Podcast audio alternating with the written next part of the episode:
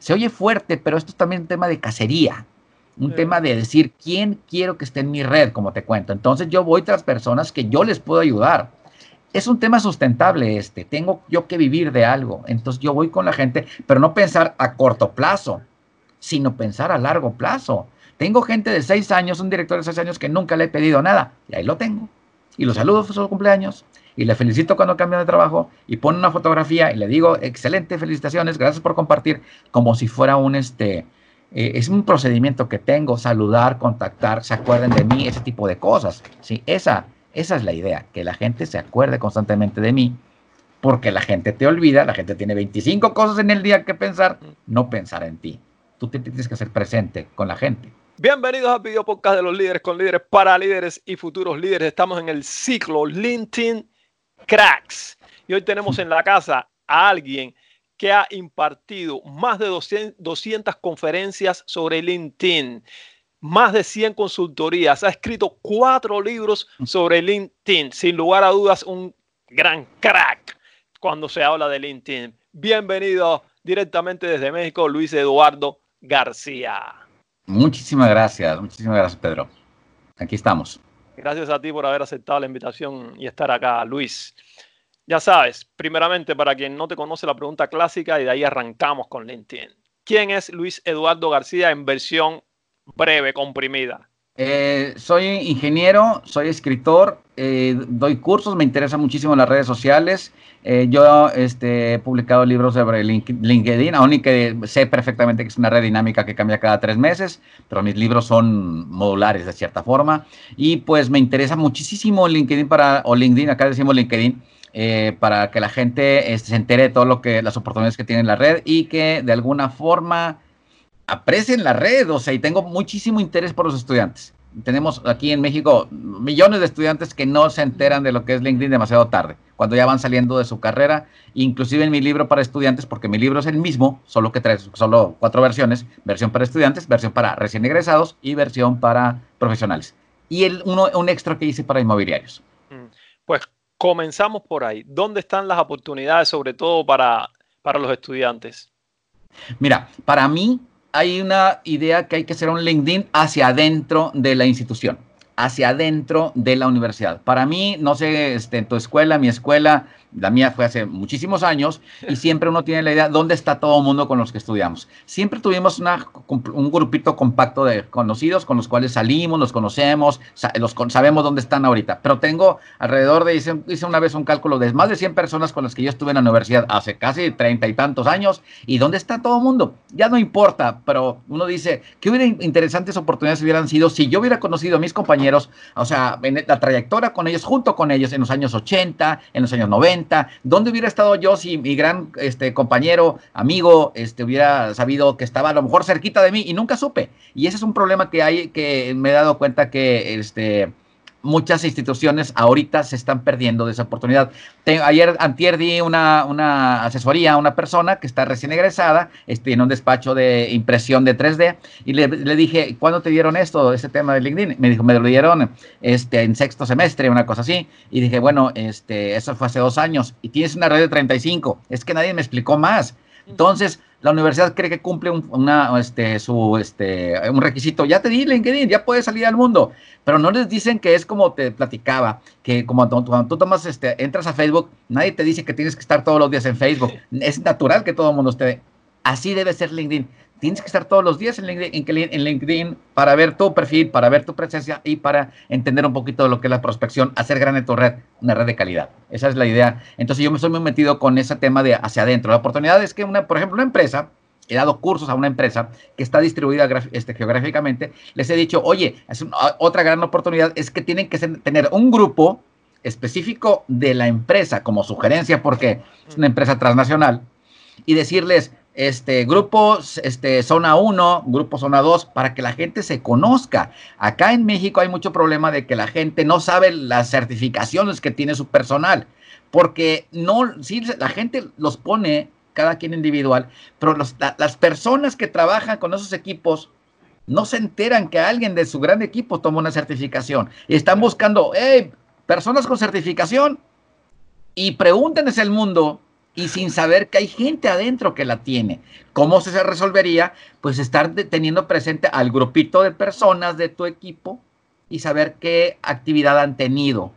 Así sucede, nadie sabe lo que hay adentro a veces de la empresa. Entonces yo trato de provocar que la empresa tenga un grupo y que se tengan todos conectados de misma, la misma empresa por zona y así todo el mundo se conoce. Hay, una, hay sinergias muy interesantes en esto. Y acá en México están los, cowork, los coworking, que le llaman. Igual, la gente no sabe con quién convive. Ven las tarjetas en un tablero. entonces no te enteras de dónde estuviste, con quién. te digo, aquí se pierde mucha sinergia. LinkedIn te, da, LinkedIn te da la oportunidad de saber cómo, dónde está la gente, dónde estuvo la gente y esa, esa sinergia, empatía, rapport que se mm. puede dar. Hay muchas oportunidades todavía. Sí, comienzas por ahí, por crear eso. Vamos a decir, eh, Luis, que llevo a LinkedIn, digamos, o, llevo hace tiempo, soy nuevo, cualquiera de las dos variantes, pero estoy prácticamente como el ejemplo que ponías, en cero, tengo 300 contactos, 40, lo que sea. ¿Cómo inicio a moverme? Si tienes una metodología, pasos o los consejos que quieras dar, ¿cuál es, digamos, la primera cosa que debo hacer? Yo tengo que decirle a la gente, claramente dime qué resuelves. Mm. Entonces, porque a veces yo le pregunto, ¿qué resuelves? La gente me dice una cosa y veo su perfil y dice otra, no está completo. La, el, el, muchacho este de que recién egresado me decía, pues me dedico a temas de equipo, yo diseño equipo para hospitales. Y, veo su perfil, aquí dice equipo automotriz. O sea, casi yo no, no quiero ni leer lo que me dice antes porque quiero escucharlo y luego leer y veo las, las incongruencias. Y vamos a, enfocarnos. Si tú me estás diciendo esto, tienes que ponerlo en tu perfil. Es el discurso de los 30 segundos del elevador. Tienes que ponerme eso concreto para que la gente sepa, al, darle el, teléfono acá al móvil y leer, ah, este Juan tiene, este, veo qué está haciendo Juan de golpe. Es la, yo te doy 30 segundos de gracia en tu celular para ver si me interesa si te contacto o si te acepto el, contacto o no. Entonces, debo, debo decirle a la gente, tienes que ser poderoso en tu perfil, porque tu perfil, yo tengo la teoría del interlocutor. Yo pienso que tu perfil es un diálogo entre el que lo está mirando que no conoces y tú. Entonces tu perfil tiene que ser tu tarjeta, tiene que ser tu primera, primera presentación con la persona que puede ser un curioso, puede ser cualquiera o puede ser un inversionista, puede ser alguien que te vaya a dar empleo o alguien que busque un proyecto contigo. Entonces tu perfil tiene que ser poderoso. Dime qué haces. Yo resuelvo esto, yo hago esto. Y si trabajas en una empresa, mi idea es, tienes que estar consciente que tienes que ayudar a tu empresa a vender. Porque parece que todo el mundo está buscando empleo en un perfil de una empresa. Es impresionante que la gente que atrae talento, recursos humanos, la llamamos acá en México, su perfil dice, soy un ejecutivo multicultural que trasciende, que conoce, tiene 20 habilidades. Oye, amigo, estás trabajando en tu empresa. Yo sé que el perfil es personal, es privado, pero ¿qué, qué tal si todo mundo en la empresa diría, trabajo en tal empresa, nos dedicamos a, eh, temas mecánicos o a temas de máquinas y aquí trabajamos y yo en la empresa estoy en ventas, estoy en compras, estoy en diseño, estoy en integración, estoy solucionando problemas de otro tipo, de diseño, no sé. Entonces, toda la empresa estaría trabajando, estaría vendiendo a través del perfil personal. Y ya, y esa misma perfil personal que está, está puesto a la empresa, me está vendiendo a mí porque me ven como un profesional. Entonces se vende dos cosas. Sabemos que todo el mundo busca empleo en LinkedIn, pero no activamente. Pero la idea sería, yo, yo soy muy pro empresa y también obviamente soy, yo soy independiente, pero cuando trabajo con la empresa es vende la empresa entera a través de las 40 personas de LinkedIn. Ahora imagínate una empresa de, de 5 mil todo el mundo enfocado y, cada persona mil, mil, mil contactos en promedio, un anuncio que Mercadotecnia ponga, marketing ponga y todo el mundo lo replique de que vendemos esto. Imagínate, eh, mil personas en la empresa y mil, mil contactos por persona, es un millón. Ya quitan los traslapados, los comunes, pues es un comercial impresionante. Siento que falta esa visión con LinkedIn, una visión macro aparte de la visión de qué resuelvo, a quién, ah, eso es qué resuelvo. Eh. Ahora mi otro enfoque es a quién le resuelvo. Mm. Y a quién le resuelvo si yo, si le digo al chico este, ¿a quién le resuelves? Yo le, a hospitales, etcétera, universidades, tu red debe estar poblada de la mayoría de gente a quien le resuelves. Una red vertical vertical de hospitales, universidades. Ahora, ¿quién tiene presupuesto? ¿Quién toma decisiones? Y recordemos en tema de ventas. En tema de ventas, la persona que toma la decisión se llama el zorro. ¿Quién es el que toma la decisión? A veces el, encargado del departamento que convence, picando piedra desde abajo decimos, que convence al gerente, que convence al director de, operaciones, que convence al de finanzas, que, pero ¿a quién convences? Al de abajo, al de operación, al que está en, en el campo Esa es una red que digo que tiene que ser. Yo siempre he dicho que LinkedIn es la sala vacía que quieres llenar o que quisieras idealmente de llenar personas, de personas que quieres tú que te escuchen tu mensaje.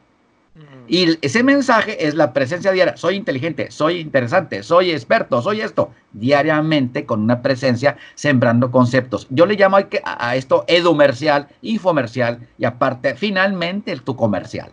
Tú educas, tú informas a la gente, tú le das orden en los temas tuyos propios y así poco a poco vas llenando en la mente de las personas que tú eres el indicado a la hora de que pregunten, hey, mecánica, ¿quién sabe de, de motores? Yo, diseño, yo pero tú tienes que decirlo. Otro enfoque que tengo, la gente no es adivina. La gente no sabe de ti. O sea, es como yo salgo a la calle, nadie me saluda. Y yo, ¿cómo? Pues se, mm. pierden de mí. Porque no les digo que soy bueno. No traigo un letrero atrás que diga, soy ingeniero de sistemas, soy escritor, sé de tecnología, conozco LinkedIn. Nadie lo sabe.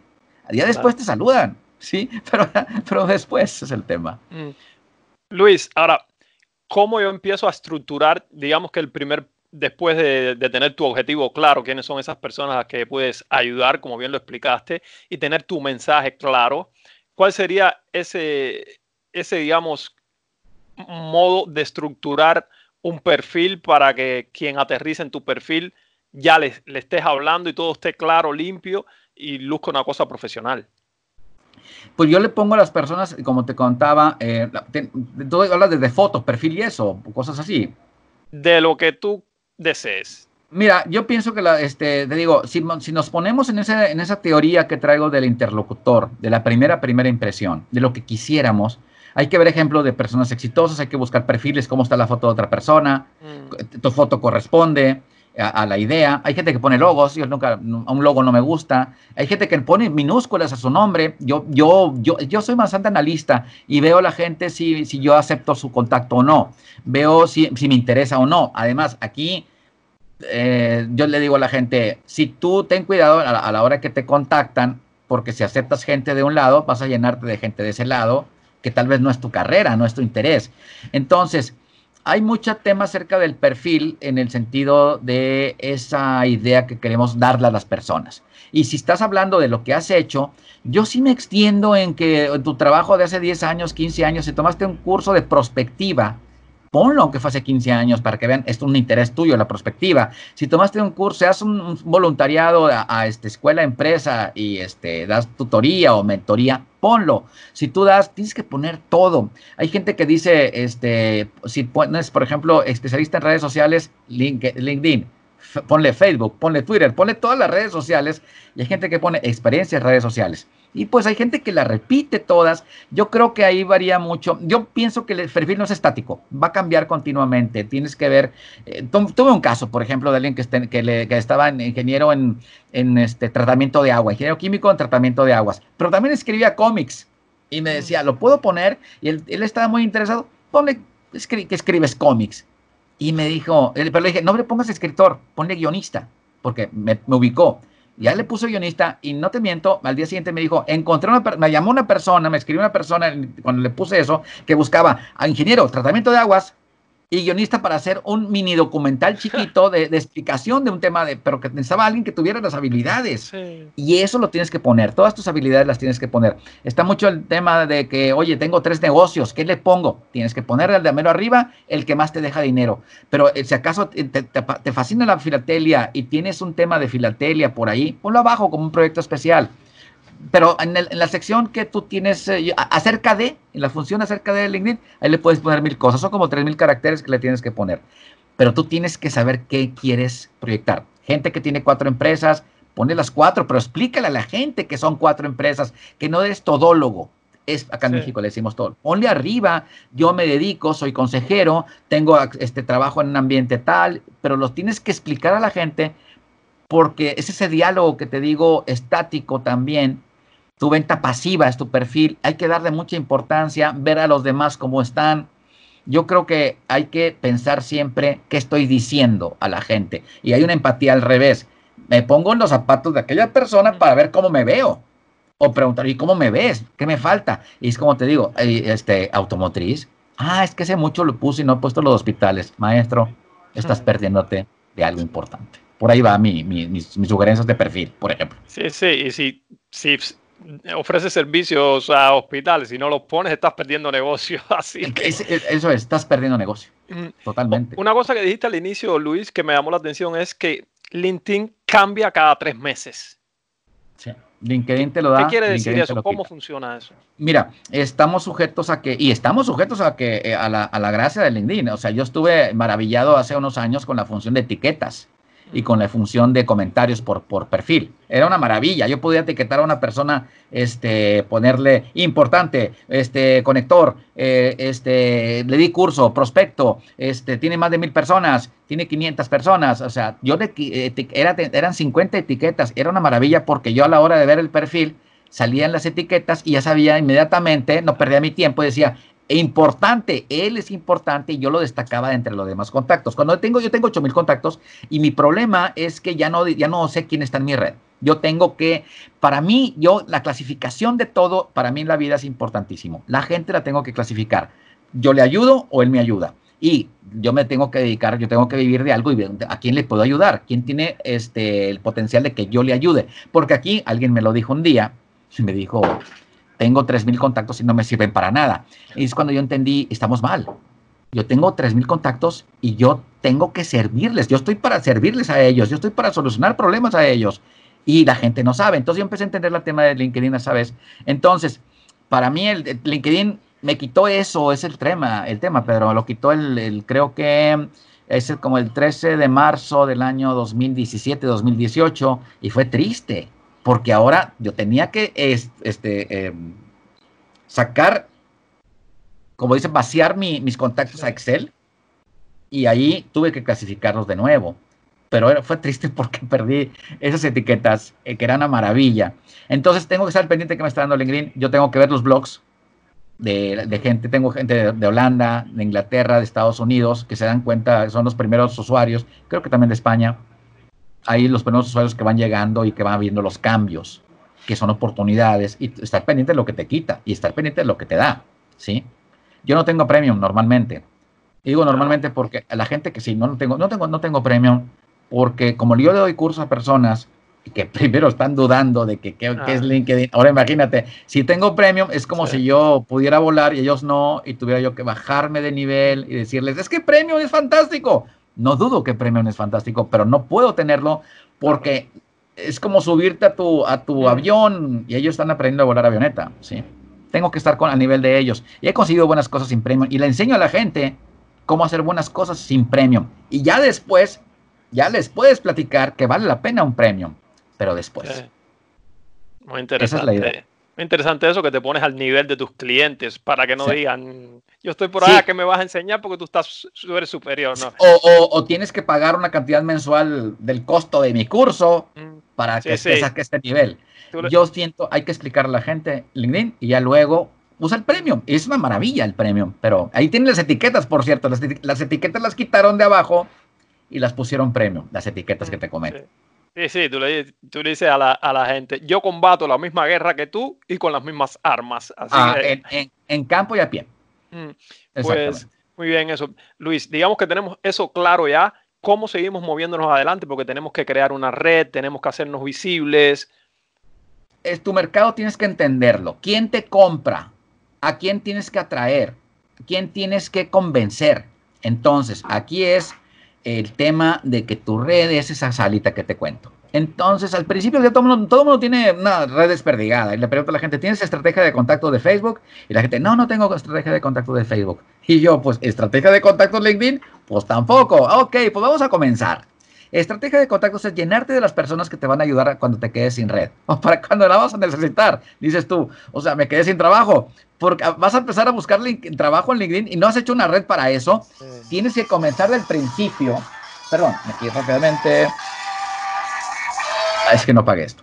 Tienes que empezar a, imaginarte en un año la gente que tú vas a necesitar.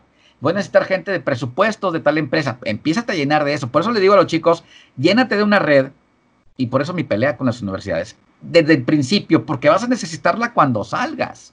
Es importantísimo, importantísimo que tú pienses quién es tu mercado y tienes que llenar esa sala o tu red de las personas que te van a ayudar cuando las necesites.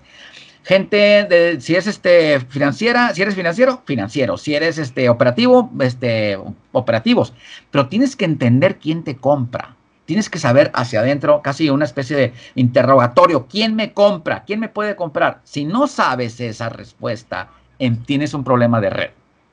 Tienes que saber con firmeza y ver hacia los años y ver, porque para esto, cuando tú contactas directores, tienes que saber que los vas a usar una vez. Entonces tienes que prepararte, porque no es de que, oye director, este, estamos en julio, te puedo vender esto, mira que, y luego pasan ocho, oye director, este, te puedo vender otra cosa. Tienes que tener una relación con la gente especial. LinkedIn es muy protocolario, es muy de cuidado, es muy de etiqueta, muy de respeto. Un messenger de LinkedIn no se usa a la ligera. Entonces tienes que planear incluso eso. A la gente, ¿qué le digo a la gente? Pues mira, en ocasiones un director no tiene tiempo para verte, está planeando, está la visión, el fuego que está apagando, está con toda su gente, pero en ocasiones puedes tener suerte.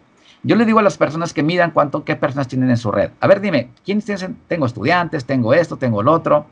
Mide, un, un director vale 10, un dueño vale 10, un gerente vale 8, un jefe vale 5, un empleado normal recién llegado, un junior vale 3, un estudiante con todo respeto para ciertos casos, si tú eres, este, vendes algo, un estudiante que te puede comprar, pero uno lo tiene por karma, hay que enseñarles a los estudiantes, ¿tu red cuánto vale?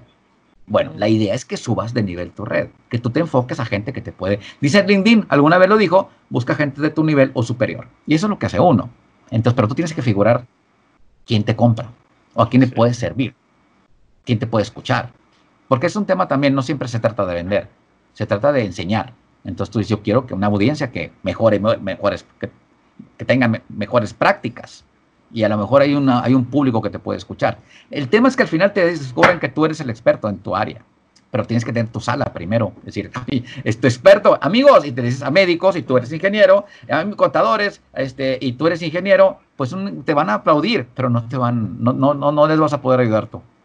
No, eso está muy bueno. Eso que cuánto vale tu red y la clasificas por puntos y ves, el 10 tienes que buscar la mayor cantidad de, de personas que valgan 10 y ahí es cuando tu red tiene más valor con todo respeto para la gente que es gerente, que es este jefe, hay que decir, bueno, mi, red yo quiero que valga más. Yo le enseño a la gente ese tema, a este, así, arbitrario si quieres, ¿cuánto vale tu red?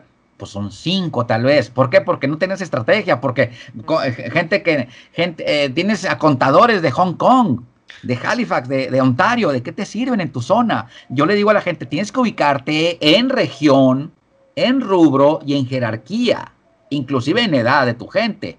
Y a la hora que si tú estás vendiendo seguros, pues le puedes vender seguros a gente de 26 años, otro tipo de seguros a gente de 35, otro tipo de seguros de 45. Es un tema de segmentar. Es un tema de clasificar tu red. Por eso tu red tiene que estar constantemente para qué te sirve. Y por eso me sirven las etiquetas. Entonces, ¿cómo sustituir las etiquetas? Pues me pongo o por Evernote, los clasifico o, o, bajo a PDF el perfil de cada gente y la pongo en una carpeta o este, de plano me voy a mi Excel y voy poniendo estrellitas a la gente importante y la tengo ubicada en mi mente, que son directores de mi, de mi rubro de mecánica, de mi zona geográfica en la que me estoy moviendo. Inclusive te puedo ayudar para esto. Yo fui a dar unas conferencias a, a, la costa acá del Pacífico. Tres meses, tres, perdón, tres semanas antes, sabía que tenía tiempo en las tardes y me ubiqué en la ciudad busqué cuántas personas tenía de esa ciudad, 25, y yo entendí quién era mi conector, porque también tengo la teoría del conector. Dije, esta persona es conectora. Entonces, déjale, digo, amigo, voy para esa tu ciudad. ¿Qué te parece si armamos una conferencia en tres semanas? Búscame gente, yo con todo gusto, los ponemos de acuerdo en precio o la regalamos, no me importa, pero no puedo ir allá y perder mi tiempo en la tarde. Hacemos algo y salió algo interesante, y una conferencia con 35 personas de esa zona que no me conocían y que ahora las tengo en mi red. Entonces, cuando uno planea, uno está, uno está viajando, uno tiene que pensar con quién me conecto, con a quién le puedo ayudar allá en esa ciudad. Es una manera interesante de usar LinkedIn también, que me puede ubicar geográficamente. Eso está muy bueno. Dicen, en esta zona tengo este tipo de contacto, ¿para qué me sirve? Voy allí y haces lo que hiciste tú vamos a armar algo. Si tú estás allí y tienes contactos, pues es súper fácil a este punto. Te ayuda muchísimo LinkedIn para eso. O sea, es una cuestión interesante, sobre todo si te mueves geográficamente en tu país. Esta es, este, tienes una, una estrategia de, de contactar, contactar, contactar. ¿En qué puedes ayudar? Enriquecemos, nos enriquecemos todos, pero siempre tener la visión de, oye, puedo ubicarme con la gente de esa zona. Sí, esa es la, la idea. Sí, sí. Luis, vamos, ¿cómo llevas a cabo este proceso de conectar con, la, con las personas? Eh, digamos, no puedes llegar y mandar un mensaje en blanco, pux, conectar, invitación a conectar, porque No, es muy difícil que te lo acepten. Mira, em, ha habido casos. Yo una vez alguien me dijo, eh, ayúdame porque necesito colocar azúcar farmacéutica lejos de mi ambiente. Y dije, ¿qué hago? Y utiliza mi cuenta, me dice esta persona. Yo le manejé su cuenta y busca gente. O sea, industria farmacéutica no tenía la menor idea. Tuve que buscar las revistas especializadas y encontré 15 grandes empresas. Pero con su cuenta premium, ahí sí, no tuve límites. Tú sabes que el premium no te da límites en búsquedas. Y pues me puse a buscar, pero hice como mil, chequé, verifiqué mil perfiles y encontré directores. Ahí una cuestión surgió. Yo le mandé un email, que tú sabes que es el correo especializado cobrado de LinkedIn, de ahí vive y le mandé el correo a esta persona, tengo azúcar farmacéutica, cumple sus estándares y tengo mucha. Entonces, no sé si te sirva, me puedes mandar con tu persona de, procesos o tu persona de compras, tu persona la que se dedica a, cargamentos de esto. Dijo, eh, a los cinco minutos ese director sí me respondió y me dijo, mándame tu catálogo de servicios. Y yo me respondió a los cinco minutos, valió la pena, o sea, fueron 35 correos fríos, mm. en frío pero fue un email. Ahora, le dicen, el email tiene más potencia que un correo normal. Entonces, ¿qué haces tú? Pues dices, la creencia, no, es que un correo, un correo en frío no me va a hacer caso, un mensajito en Messenger no me va a hacer caso. Yo creo que en ciertas este, oportunidades sí. Ahora, gente normal, mandamos un mensaje a alguien, me han dicho, es que un estudiante me dijo, es que le mandé, conocí a una directora que me dio conferencia, le mandé mensaje y no me ha contestado. El tema es la atención. Yo le diría a la gente, conectas a alguien, le dices saludos, ya sabes que es la nota que siempre ponemos a la hora de contactar con alguien. Saludos, este, mi nombre es tal, me gustaría estar en tu red. Mucha gente ni la lee, eh, quiero que sepas. Entonces, pero tú dices, seamos protocolarios, expliquemos. Y tú, pues, quieres que te compre algo, pero no puedes decirle hasta dentro de dos meses que esa persona, como creo que lo mencionó un día Ainhoa en una conferencia que me tocó verla, hay que hacer contactitos, no contacto sino roces, ella le llamaba drives, eh, de alguna manera que se entere que existes. Y finalmente a los dos meses, oye, disculpa, tengo dos meses de conocerte, quisiera ver si te había oportunidad de esto. Pero tienes que ser muy protocolario. Esa gente no tiene tiempo para ti. No está para ti. Es, está para su empresa. Y hay que ser muy delicado con sus tiempos, yo diría. Pero en general, cualquier persona pues tú sabes, oye, vi que tenías esto, tienes un error en tu perfil, escribiste esto, eso es muy amable siempre, pero no es Facebook, no es Facebook esto. No, claro. Sí, no, es buscar un, punto en el cual te puedas apoyar para mandar esa, esa invitación, cualquier cosa que viste, una publicación que hizo, que te gustó, le comentas y por ahí ya comienzas el contacto y ya después de ahí sigues la relación. Sí, exactamente. Es como digo yo, tenemos contactos, no, no son conexiones con la conversación se hacen conexiones. Y luego de ahí los frase, contacto, conexión, conversación, contrato. Pero no, tus contactos no son, no son tus amigos. Eso también le digo a la gente. No son tus amigos. O sea, es gente que está en su trabajo y te aceptó porque entiende que ahí se puede ver una colaboración posteriormente, pero no son tus amigos. Hay que cuidar eso. Las cuatro C. Contacto, conexión. Conversación. y tal vez contrato o colaboración. Pues, pues hasta ahí, perfecto, Luis. Seguimos adelante. En LinkedIn tienes que tener contenido, porque sin contenido se te hace un poco más difícil esa llamada marca personal, hacerte visible para esto mismo, para conectar con las personas, para que demostrarles que tú sabes de tu tema. ¿Cómo se puede manejar el tema de crear contenido? Mira, eh, hay gente que busca artículos de tu área, de tu, de tu expertise y los pone. CNN dice esto, la revista Fortune dice esto, Forbes dice esto. Y, por ejemplo, un caso que yo manejo también tengo que ver con el tema de telecomunicaciones y, por ejemplo, en España hay como 10 proveedores de noticias impresionante que le ayuda a mi público a entender temas de teletrabajo, la, este, la, creciente demanda de, telecomunicaciones, ancho, ancho, de bandas que se han estresado porque pues todo el mundo está en casa ahorita. Entonces todo eso le interesa a mi comunidad. Entonces yo tengo que decirle, esto te interesa, esto te interesa, eso, pero no estoy creando contenido. Yo estoy, pero estoy, soy un filtro a la gente que dice, eres experto y confían en mi expertise le traigo cosas que le ayudan en su día a día, centro de datos, etcétera, cosas de mi mercado vertical de telecomunicaciones. Pero no estoy creando contenido. Crear contenido es cuando tú opinas. Una cuestión es que, entonces, tú, uno es repetidor, que es lo que, te digo que hace uno. Otro es el que es eh, creador de este, que opina. Eh, ¿Qué opinan de esto? Yo creo que sí, yo creo que no. Esto es de mucha ayuda. Tomen, pongan atención a esto. Y tú lo estás poniendo siempre constantemente alimentando a la gente en una frecuencia de diaria, puede ser, o cada dos, tres días, porque la gente te olvida. Hay que decirle a la gente todo esto. Y luego está el tema del que crea ideas. O sea, ya estamos más arriba de nivel y el que crea ideas es, haz esto, haz lo otro, fíjate acá y cambia esto. Y pues si tú en tu área eres de los que estás en tema de salud industrial, o estás en el tema de diseño, o estás en el tema de animación digital, tú puedes decirle a la gente, hey, ya vieron esto, pero una especie de, e, el que da la idea. Entonces es una manera de sustentar la, la, cuestión de que tú eres experto, pero se lo tienes que comunicar en una frecuencia constante, porque la gente, la diferencia entre experto y autoridad es que los dos saben lo mismo, pero autoridad es la que la gente señala. Pregúntale a Juan, pregúntale a Juan. Él es el que sabe de esto. Los demás son expertos. Pero la idea es que la gente te hace autoridad. La búsqueda de esto es que tú seas la autoridad y que lo sepa todo mundo porque en tu red, mira, una red de 8 mil personas ya es inmanejable. Tienes que saber que muchos los aceptaste tú por cortesía. Mm. Porque también está esa cuestión. No, no, a veces digo, la, la cortesía tiene que ser, bueno, ser presente siempre, pero yo creo que tendría una red de 12 mil personas si no hubiera sido discrecional con criterio de aceptar o no aceptar a las personas. Pero yo eh, en el año 2013 entendí que mi red estaba mal, mi red estaba creciendo sin control. Fue cuando decidí tomar control de mi red y ahora sí, ser selectivo, ahora sí, subirla de nivel, es lo que te cuento de los eh, de percibir quién me puede ayudar. Y esa es la gente que va llegando conmigo. Y ahora yo voy hacia la gente porque yo voy, se oye fuerte, pero esto es también un tema de cacería. Un tema de decir quién quiero que esté en mi red, como te cuento. Entonces yo voy tras personas que yo les puedo ayudar. Es un tema sustentable este. Tengo yo que vivir de algo. Entonces yo voy con la gente, pero no pensar a corto plazo, sino pensar a largo plazo. Tengo gente de seis años, un director de seis años que nunca le he pedido nada. Y ahí lo tengo.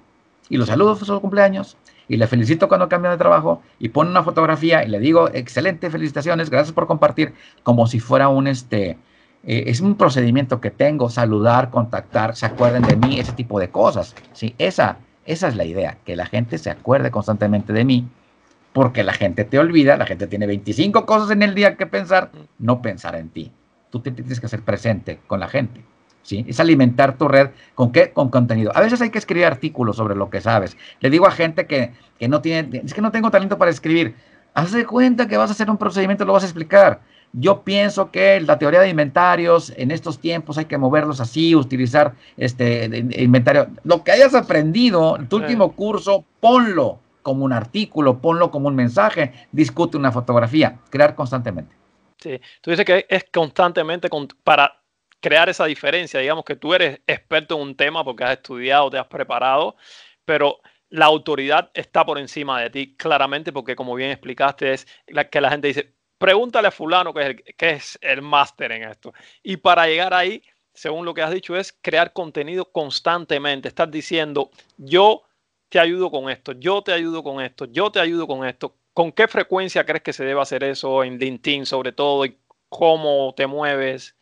el tema de escribir un artículo es muy complicado. La gente no es así tan, no tiene tanto ánimo de escribir, ¿no? Pero sí podrían hacer notas chiquitas, este, la nueva tendencia de teletrabajo, cómo apoya, cómo trabaja, eh, la contingencia en la que vivimos, el confinamiento que vive la gente y el tema fábricas, cómo se va a resolver. Hay 100 fuentes de información ahorita tú puedes tomar cinco y decir, amigos, estos, este, he estado leyendo que es así, he estado leyendo y dar tu opinión de lo que estás leyendo. No tienes que ser, eh, trabajar en un laboratorio para ver las tendencias de lo último, sino tú puedes opinar de un artículo.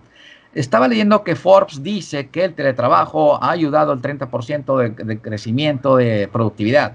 Yo lo que pienso es que mi área, tal vez sí, pero yo, ¿qué opinan de esto? Es un contenido pequeño, ¿no?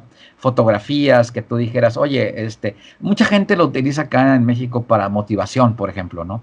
Y luego ves las top, voice, top voices de LinkedIn y hay gente que, que, está presente constantemente. Yo siempre me pregunto, bueno, ¿esta gente para quién funciona? El tema de influencer en LinkedIn a veces sí existe, existe para bien. Y, y, la gente, ánimo muchachos, ánimo amigos, hay que trabajar, mira, vamos, esto se va a acabar, hay oportunidades, hay que ver. Yo creo que hasta ese tipo de contenido ayuda para tu marca como esto es un tema de tu marca profesional y tu marca personal. Que la gente cuando te conoce en persona, tú eres Luis, oye, te vi, te estuve leyendo, excelente, muy, muy, muy, muy interesante lo que pusiste. Es una satisfacción muy grande cuando das una conferencia y alguien te dice, te conocí en LinkedIn hace como tres años, no había podido tener oportunidad de saludarte. La red está viva, digo yo, la red está viva, está constante. Hay gente que se conecta una vez al mes, una vez a la semana, una vez al día pero tú estás a veces, hay que, hay que hacer eso, hay que estar constante escribiendo cosas pequeñitas, no aspirar a la gran artículo del Harvard Business Review, aspira a algo que tu comunidad te lo pueda apreciar, que digas, si estuvieras en una reunión, amigos, ¿yo han pensado esto? Escribirlo. Mm. Yo invito mucho a la gente a que haga eso. Sí, sí, eso, y aparte, si no te gusta escribir, hay diferentes formatos, puedes utilizar presentaciones, puedes utilizar uh, vídeos, si te gusta hacer vídeos, esas notas cortitas que, que explicaste. Así que excusas, excusas no hay. no, no hay excusas, fíjate, no hay excusas porque es, dedícate, tu, hay una responsabilidad con tu red.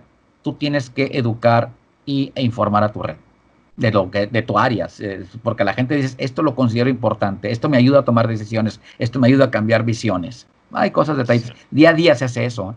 Y si es frecuencia, pues al menos una vez a la semana se me hace mucho. ¿eh? Pienso que sean dos veces a la semana porque la gente olvida y va a buscar al siguiente experto.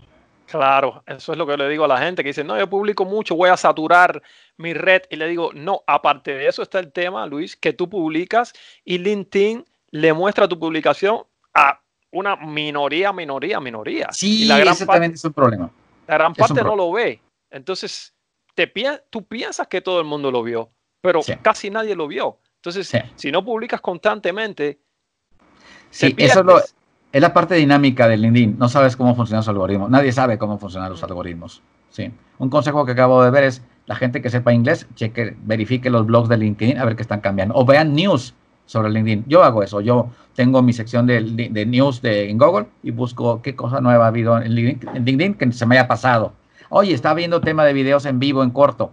No me gustan mucho los videos en vivo en corto para LinkedIn. En Facebook es bien fácil, pero en LinkedIn es, híjole, ¿qué le puedo decir yo a mi gente? O sea, hola, gente, amigos de LinkedIn, ¿sabían que ustedes que su perfil puede hacer esto? Y pues mm. no sé si la gente. Sí, son, son las famosas historias, ¿no? Sí, las famosas historias del LinkedIn, yo creo que todavía falta un tema de madurez. Una vez el piensas el tema de quién te está mirando, el director que ni te conoce y que se va a aparecer allí, pero si es un consejo de, a lo mejor sí, sí es funcional que la gente diga, en tema de inventarios o tema de este, contabilidad de costos, el nuevo cambio de la legislación en temas de, este, de, hacienda o de impuestos, yo creo que la gente, ahí es donde parece la expertise. A lo mejor soy muy tímido todavía en tema de cámara y no se me ocurre, pero un día se me ocurrirá. Sí, no, eso todavía no está para todo el mundo, las, historias, ¿no? Todavía eh, sí, todavía no está para todo el mundo, pero estamos ya esperando cuando ya estén libres. Sí, sí, no, creo que eso, por ejemplo, cuando vas, tú que vas tanto, yo también me gusta, soy speaker, cuando vas a, eventos, a, dar una charla, eso, estoy aquí, ya vamos a comenzar la conferencia sobre no sé qué, y después poco, y cuentas la historia, me parece eso fundamental. Que, sí, tienes que Sí, sí, eh, yo creo que, ¿sabes? Es una cuestión, es un tema narrativo. Yo creo que también hay que enseñarnos a narrar historias, o sea, la parte técnica complicada hay que narrarla, hay que saber contarla y atraer a las personas a lo que queremos enseñarle, un cambio importante en su buena práctica, una tendencia que se viene. Eh, lo árido tienes que hacerlo eh, interesante, lo tienes que hacer divertido para que la gente diga, ah, hoy aprendí algo, ¿no? Es un talento que también se tiene que crear el talento. Hay que desarrollarlo. Anteriormente, Luis, hablaste de algo importante que dijiste que tu red llegó a un punto que era inmanejable y decidiste cambiar todo. ¿Qué aconsejas aquí? ¿Tu red cuán grande debe ser más o menos para poderla manejar y, estar focalizado en, esa, en ese valor que es el que al final cuenta? Mira, yo pienso a veces que la red se pierde de vista porque para mí el filtro de LinkedIn de 10 personas por 10 personas en el, en el que no es premium, eh, en, yo, por ejemplo, busco red y pues busco directores. encuentro 400, bueno, pues tengo que centrarlos a, mi, a mi ciudad, a mi rubro, eh, no sé, finanzas, así, y ya puedo ubicarlos y ya puedo em, empezar ese diálogo tal vez también, un diálogo ahí en una, oye, este, veo que tu empresa tiene esto, yo puedo ayudarles en esto. Y este, pero dices, bueno, tengo que usar los filtros. Yo em, siento que una red saludable serían 1500 personas de tu área, de tu expertise. No te las acabarías nunca. Es como decir, serían 5 cinco al día, incluyendo sábado y domingo. ¿Y qué les dirías? O sea, no puedes en tu mente manejar cinco propuestas diarias depende de tus servicios. Si tus servicios son de profesionales, pues no, yo pienso que un director a la semana dices, déjame trabajo con un director. Y tú bien sabes de qué me refiero, proyectos grandes. Pero dices, no, aquí, aquí la expresión es, no me ha acabado mi red y sigue llegando gente. Hay una, no sé cuál sea la estación de metro más eh, densa que tú ves, de que hay muchas personas. Acá en México, en Ciudad de México, yo estoy en otra ciudad, no estoy en Ciudad de México, mm. pero en Ciudad de México hay una se llama Pantitlán en que a todas horas es una cascada de gente impresionante, cascada de personas que van saliendo del metro, van entrando, saliendo, entrando. repítase durante horas, entrando, saliendo. LinkedIn es similar, es gente que está y está y está. En, mi, en mi zona geográfica hay como 20 mil directores de algo. Se, ponen 20, se ponen director de algo. Y no, la palabra CEO también se usa y no la incluyo. Dices tú, ¿cuánta gente le puedo ayudar? Y te pierdes de repente porque no te enfocas. Mm. Entonces, una red tiene que ser, y te ayuda las etiquetas que te comento, o tú clasificarla, eh, tiene que ser manejable en el sentido de que no te pierdas, porque pues, si tú sacas a Excel tus contactos, te pone la fecha de contacto que tuviste con ella. Entonces tú puedes ver que desde 2011 hay gente que no le has hablado. Esto es de mucho tiempo, Pedro. Tú bien sabes que la red eh, es de, no, no, tu red en tu mente tienes que segmentarla y decir, hoy me voy a dedicar a solamente a 10 ingenieros o a 10 directores y trabajar con ellos. ¿En qué te puedo ayudar? Un mensaje te lleva un minuto. Analizar su perfil te lleva cinco minutos. Ver en qué sus actividades que ha hecho, si es que está activo, te lleva otros 10 minutos. Ya es una media hora por persona. Mm. ¿Sí? Entonces imagínate una red de mil personas. ¿Cuánto? Porque mi sugerencia es examina tu red y ahí te das cuenta quién está en tu red y quién no está en tu red. Acá hay cinco bancos importantes en mi zona y descubro que tengo pura gente de bancos fuera de mi ciudad. Entonces descubro quién, quién no está. Oye, no tengo ninguna gente de banco o veo los puestos. Por eso es Excel importantísimo, es Excel. Es importantísimo porque puedo clasificar por puesto o puedo clasificar por empresa. Y pues ahí viene banco, banco, banco, el nombre del banco, banca tal. Entonces tú tienes que adivinar y ponerles etiqueta, insisto, en, Excel y separarla con colores y te das cuenta, caramba, o sea, no les he dicho nada a estas personas de ciberseguridad o si, si su red es segura. Y están las oportunidades a la vista en tu red y te perdiste mm. porque estás con una red, de, de este, le llamo yo una red demasiado transversal. Es tan mala la red transversal de que tengas telecomunicaciones, sistemas, bancos, este, gobierno, eh, eh, así, hospitales, como una red hipervertical. Yo creo que tiene que haber, si yo estoy en construcción, debo tener financieros, inversionistas, desarrollo urbano, este, parte inmobiliaria, parte... Y dices tú, pero tener médicos, tener dentistas, pues no te ayuda mucho. Mm. Pero bueno, ahí estarían. Pero mi idea es, eh, te lo seguro, veo una red de más de dos mil personas y la gente, pues ahí tengo mi red, pero no sé quién está. Mi intención cuando doy mis cursos es que la gente tienda su pensamiento a un día tengo que entender mi red. Claro. Y es cuando no hay, te, te aseguro que no hay textos de libros que te digan tips para entender tu red. De hecho, la frase, no sé si la has escuchado, entender mi red también pensar a futuro de que no llegar demasiado, tener una red de 5000 dispersa y vivo en una zona de la costa, me dedico a turismo y tengo pura gente de, automotriz, pero me dedico a turismo y nunca supiste. Por eso a los, a los que les doy curso es, no pierdas el objetivo, ¿para qué es tu red? No puedes hablar en el desierto, eres contador y tienes directores, pero directores operativos que tú dices, no, que no le puedo vender servicios fiscales a un director, bueno, a lo mejor un director operativo, pero de otra parte de, la, de, tu, de tu país. Mm. Para mí es entender la red, qué hago, qué resuelvo y si mi red cumple con eso. Si ya es muy tarde, pues me enfoco a mi, a mi grupo que yo le pueda resolver cosas. Si no, si me explico, no es un tema LinkedIn, es un tema red, es un tema red, que yo tengo que controlar y gestionar desde el principio, administrar y planear. Mi idea es que tú como persona normal, sin, sin estudio de nada, o sea, sin profesional en lo tuyo, sin estudio de saber qué es una red, es enfócate en que puedes saber administrar, planear, gestionar tu red, anticiparla. Esa es mi idea. La red la tienes que controlar. Esa es mi idea. No es una red así. En mi caso, como siempre hablamos, en casa del herrero, cuchillo de palo. Pero aún así, tengo idea de que he ido, he ido poniendo mi red en mi zona geográfica, mm. en mi rubro que yo quiero y en la jerarquía que yo busco. Sí, donde tú operas. Es un trabajo bastante profundo este, Luis, un trabajo en profundidad en lugar de, estar abarcándolo todo, es profundo, bien concentrado y, y, por eso dices, no te hace falta una red de 5 mil, 10 mil personas, con una red de 2 mil personas ya te estás súper bien porque tienes esas personas con las cuales puedes eh, hacer colaboraciones, puedes hacer negocios y eso te, te basta. Imagínate uno al día ya cuánto es. Así que. Y no basta esto. Hay que, yo, por ejemplo, le digo, tu red es un tesoro. Cada persona es un tesoro. Porque ahí estás hablando de superpoderes. Mi superpoder es la red que tengo. No es Luis el superpoderoso, sino la red porque como mi red ya está muy pulida en muchas cosas, le digo a la gente con la que utiliza mi red para tu propósito en lo que tú estás buscando. A los estudiantes les digo, tienes 30 personas, me conectas a mí y soy la puerta a 8 mil personas que geográficamente de mi zona particular son 3 mil, de los cuales en jerarquía al menos mil son de la jerarquía que buscamos. Mi superpoder son mi puerta, mi canal hacia 8000 redes. Porque aquí el tema es de red en red en red hacia la gente que tú buscas. Mi intención es enseñarles a la gente. Cada persona es una red y es una red de 2000, 1000, 2000 personas. Son un tesoro.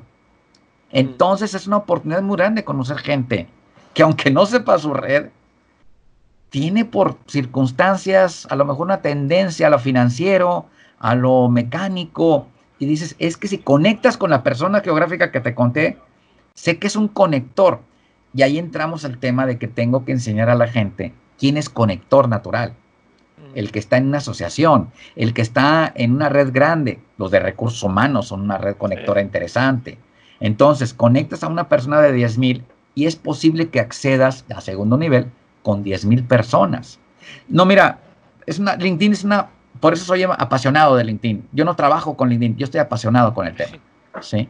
A mí, o sea, para mí es enseñar a la gente el tesoro de, oportunidades que hay. Yo sí siento que cuando una persona entiende LinkedIn puede cambiar su vida. Porque si, si entiendes la red, es muy posible que tengas un mejor proyecto que alguien que no entienda su red. Y si le digo a un estudiante desde el primer semestre o segundo semestre, ubícate en gente de tu área que te interesa, al final tendrás ya una red poderosa cuando salgas de la escuela. Imagínate, no sé tú cómo te tocó, me tocó a mí, pero fue patético mi, red. O mi, porque no teníamos red. Yo le digo a la gente, yo empecé a trabajar con esto, con tarjetas. Este es mi, yo trabajé con esto. Son tarjetas genuinas que yo usé, está mi nombre, ¿sí? Mi programa de COBOL. ¿sí? Y ahora las tengo de recordatorio de que la gran oportunidad ahorita es que hay plataformas que te llevan y te proyectan con personas valiosísimas. El tema es que tú tienes que hacerte valioso a ellos también. Claro. Luis, si nos condensas aquí, ya, ya has hablado seguramente mucho de lo que contiene tu libro, pero si nos condensas rápidamente de qué va tu libro, Así después las personas saben y quiero quiera comprar, pues adelante. Mira, mi libro está enfocado en el curso que doy, que son los ejes que te cuento. Las, las, dos preguntas, ¿qué resuelvo y a quién le resuelvo? Mm. Básicamente, que es la que tiene que estar en su perfil y en la definición de su red. Y en los ejes de perfil, presencia y prospección. Perfil, un buen perfil que tenga que cumplir con cosas y dedicado a cada segmento estudiante, recién egresado, profesional, etcétera. En el caso acá de presencia es lo que estamos hablando, eh, contenido, frecuencias, cada cuándo, de qué voy a hablar, etcétera. Y prospección, el tema de entender la red. Me dedico mucho a explicar. La red es lo que te acabo de platicar. El libro son 246 páginas este, y, mi, intención es hacerlo grande. Pero hay una cuestión también. El libro no, me había decidido a, a venderlo por, en PDF porque trae el tema de que, pues, ya sabes, la copia y la copia, pero yo dije, ya basta, yo creo que es mejor mm. ponerlo este, a, gente a, la distancia, ¿no? Si se copia el libro, pues ya no importa, ¿no? Porque pongo en el libro de que yo te conté, el día que tengas mi libro, nos contactamos y te explico tu perfil, hago un contacto a la gente que me compre el libro, este, pero es así, muy enfocado a, a ideas cantidad contra calidad en la red, eh, de temas, por ejemplo, los 23 usos de LinkedIn que no, se, no son buscar trabajo, 23 usos que es tema de marca, el tema de, contactar gente, 23 temas diferentes, sembrar conceptos, este, saltarte barreras jerárquicas. Hay muchísimas cosas que la gente ignora de su LinkedIn, porque no sé, o sea, piensan que la red social, pues es como Facebook, no, es para buscar empleo, esas etiquetas y yo insisto que la gente te cuenta, o sea, yo soy apasionado de las personas, yo aprendo con todo mundo y, este, y trato de mejorar mi, mi red constantemente. Yo, yo eso es de lo que trata mi libro. Pues dijiste algo interesante. Si nos quieres regalar una de, esas, de esos tips, por ejemplo, cómo saltarte una barrera jerárquica. El, ahí ya descubres que mientras más alta la persona, tiene menos tiempo para ti. Pero eh, la esperanza es que yo he contactado directores siendo redundante directamente, sin, sin, eh, bueno, me puede, que decimos, bueno, me puede conectar con la persona tal, no, de parte de quién, que busca, etcétera, uy, las barreras, pero si ahí está un director, yo tuve la suerte que conecté un día, tuve una intención particular con tres compañías telefónicas importantes de acá de mi zona, los tres me contestaron, no me ofreció empleo, pero, pero fue, no sé si fue una maravilla o fue un momento, una singularidad, pero sí tengo la creencia que un director te puede hacer caso con una cierta pregunta hay que respetar. Te, es te saltas barreras jerárquicas. Tú dices, disculpa, ¿te interesa esto? Lo que te conté de la industria farmacéutica, azúcar farmacéutica, y la persona me contestó. Ah, Pero como decimos, esto es, esto es gratis. Yo le digo a la gente, LinkedIn es gratis. O sea, sí, están los premium, pero yo me enfoco en los gratis, en los, en los que... por favor, ¿cómo no puedes dedicar inteligencia a una red que tú estás formando? Depende de ti. Lo que te pide es imaginación, creatividad y tiempo. Es lo que te pide tiempo. Entonces, eso es lo interesante. No, no, me puedo seguir platicando aquí. Yo a la gente tengo que... 10 minutos te quedan, ¿no? Más o menos, porque tengo otra conferencia. Sí, Nomás decirle a la gente... Ya otro día haremos, Sí, haremos, haremos otra, otra pregunta. Una segunda vuelta. Pues... Sí, eh, eh, decirle a la gente eso, o sea, la red es impresionantemente grande, nunca se acaba, nunca topa la red, y la red está viva. Esa es mi idea. Mm, sí, con eso resumes todo esto. La red está viva y, hay que aprovecharla. Hay que aprovecharla, siento yo. Y pues eh, decirle a la gente, esto en todas partes funciona, te digo, los tips que tomo es gente de Holanda, gente de Inglaterra, gente de Estados Unidos, los blogs de los creadores, y siempre hay novedades. Pero básicamente esto es una red de profesionales que nos hace sentir que formamos parte de algo que vale la pena y también es una red de la que aprendemos, en la que nos estamos para enseñarle a la gente, porque como le digo a las personas, a veces llega un estudiante de ciencias biológicas y dices tú, ¿lo aceptas o no lo aceptas? Yo sí lo acepto porque mi karma es enseñar. Mm. Mi karma es enseñar. La universidad para mí es valiosísima. Es crear mentalidad de red profesional. Para mí es importantísimo eso. Pues crear a los chicos esa idea de conecta a tus maestros, conéctense entre sí, salgan con una red que los sostenga a ustedes. Y un tip que leí, conecta a los papás de tus compañeros también. Sí, porque son los que dan trabajo. A veces el hijo no sabe, pero el papá, oye, es que aquel señor trabaja en industria tal, pues lo contactas, ¿no? Claro. Pero, y que todo, tengas siempre, siempre la gente, no es un currículum en línea, es cierto, pero es una carrera en línea que estás viendo cómo va creciendo las personas. Y al paso del tiempo es muy útil. El paso, el concepto, el futuro. Pues Luis, aquí tengo unas preguntas que le hago a las personas que vienen por primera vez. Antes de llegar a las tres últimas, te hago una anteriormente. La edad se mide en años. Te digo, Luis, ¿qué edad tienes? Me dices X años, no te la estoy preguntando. La edad se mide en años. La vida se mide en una palabra, regálame. Experiencias. Experiencias. Antes de llegar a estas tres preguntas finales, ¿dónde que nos está escuchando y viendo se puede poner en contacto contigo, puede comparar tu libro, si dices el nombre de tu el título de tu libro también, que es importante. Se llama Conecto, luego existo. Para mí es esencial conectar. Conecto, luego existo. O sea, estás en la gente, en la mente de las personas, tengo ciertas ideas de cómo de estar siempre en la mente de la gente, de el millón de amigos que decía un gran cantante de Brasil, decía, quiero tener un millón de amigos. Roberto Carlos, por ahí. Exactamente. Yo pongo el ejemplo, aunque las nuevas generaciones no saben quién es Roberto Carlos, pero lo pongo de ejemplo. Y este, pongo que no existimos para la gente, hay que, ser, hay que existir para la gente. Y, este, y esa la idea constante de, que, la gente olvida, la gente no está al pendiente tuyo. Decirle nosotros la persistencia, persistencia. Y hay, hay ese enriquecimiento, ¿no? Enriquecimiento de que tú le puedes ayudar a muchas personas a cambiar la vida un grado, como decimos, están mirando una estrella y se cambia un poquito nada más y vas, vas a ver más todavía y, sal de tu red este, o ah, piensa que tu red la puedes gobernar. Ese conceptito de que la red la puedes gobernar, la gente no sabe que la puede gobernar. ¿Y tus redes, Luis, de donde la, tu LinkedIn, tus otras redes, no sé? Luis Eduardo García. Ya está. Luis Eduardo García. Yo soy el simpático de Lentes.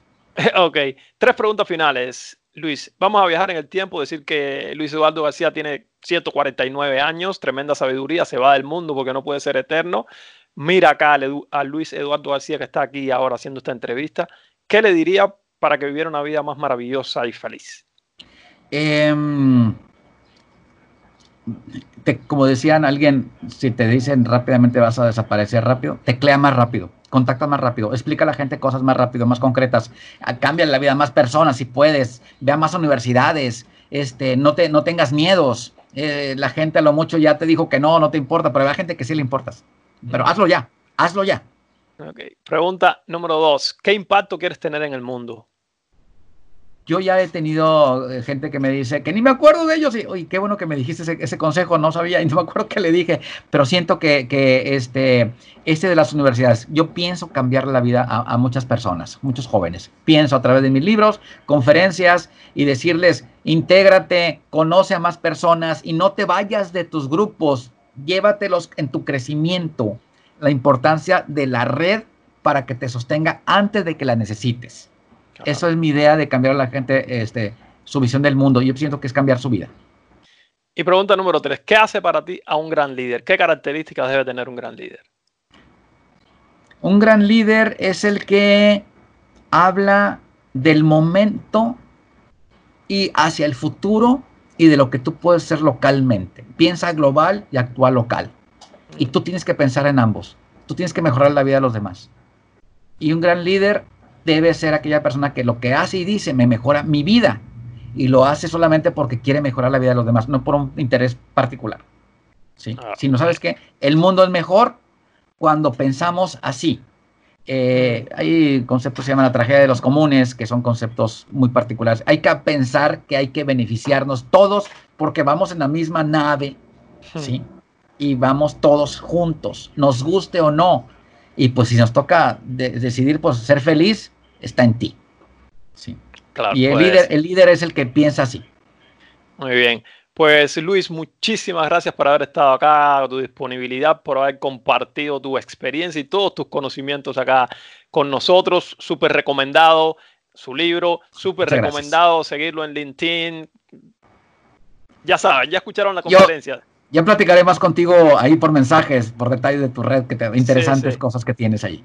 Ok, Luis, muchísimas gracias. Tú, Pedro, enseñas mucho, eh, tu labor es increíble, te, este, respeto tu labor, impresionante, cosas muy buenas que haces. Gracias. Chao. Cuídate mucho, que estés muy bien.